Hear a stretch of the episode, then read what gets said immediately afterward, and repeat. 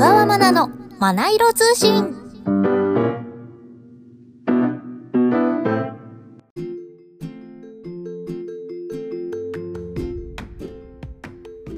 おはようございます。小川まなです。この配信は私小川まなが大好きな本をテーマにトークする5分番組です。さて、暑い日が続いていますね。え美容のためにも1日2リットルのお水を飲みましょうとよく聞きますが、暑いからトータル2リットル毎日軽く飲んでいる気がします。でも汗も出ているので塩分も忘れずに。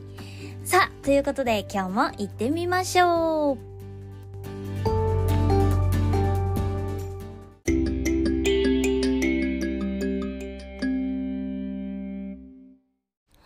今日の学ぼん。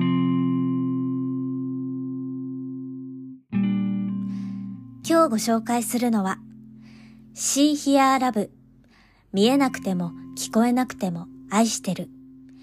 イ・ジェハン脚本。国井圭ノベライズ。まずはあらすじからご紹介します。絶望の底から救ってくれた君との世界がずっと続くと信じてた。漫画家のシンジに映画家の話が舞い込む。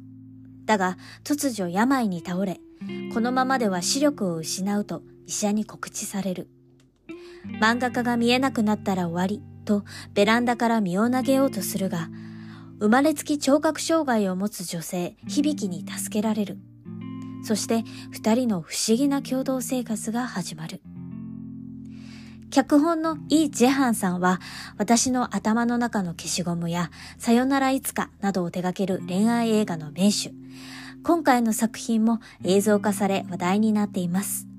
私はまだ本でしか読んでいませんが、ぜひ映像でも見たいと強く思いました。それではお話の内容にも少し触れていきたいと思います。どんな困難があったとしても、お互いを思い合う気持ちがあれば大丈夫。決して簡単なことではないけど、この物語の二人は本当に気持ちが強かった。周りの人たちが何を言っても絶対にブレることはありませんでした。生まれつき耳が聞こえない響きと目が見えなくなっていくシンジ。お互いの足りないものを補い合いながら生活をしている。二人それぞれお互いに愛を与えたいと思い合っているから本当に奇跡が起きていくのではないかと読んでいて不思議と希望が湧いてきましたし二人に関わってくる周りの人たちもこの二人を見ていていろいろなものを感じ取り何が大切なのかを考えさせられていきます。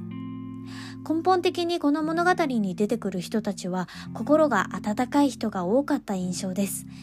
ただそれは主人公たちが常に前を向き全力で生きているからそれに感化されていったという部分もあるのではないかなと思いました。たくさん回り道をしながらもラストシーンはとても美しくてどうか奇跡を起きてくれと読みながら祈っていました。見えなくても聞こえなくても愛してる。愛の強さや美しさ、時に切なさ、様々な愛を感じられる作品です。今回は See Here Love 見えなくても聞こえなくても愛してるをご紹介しました。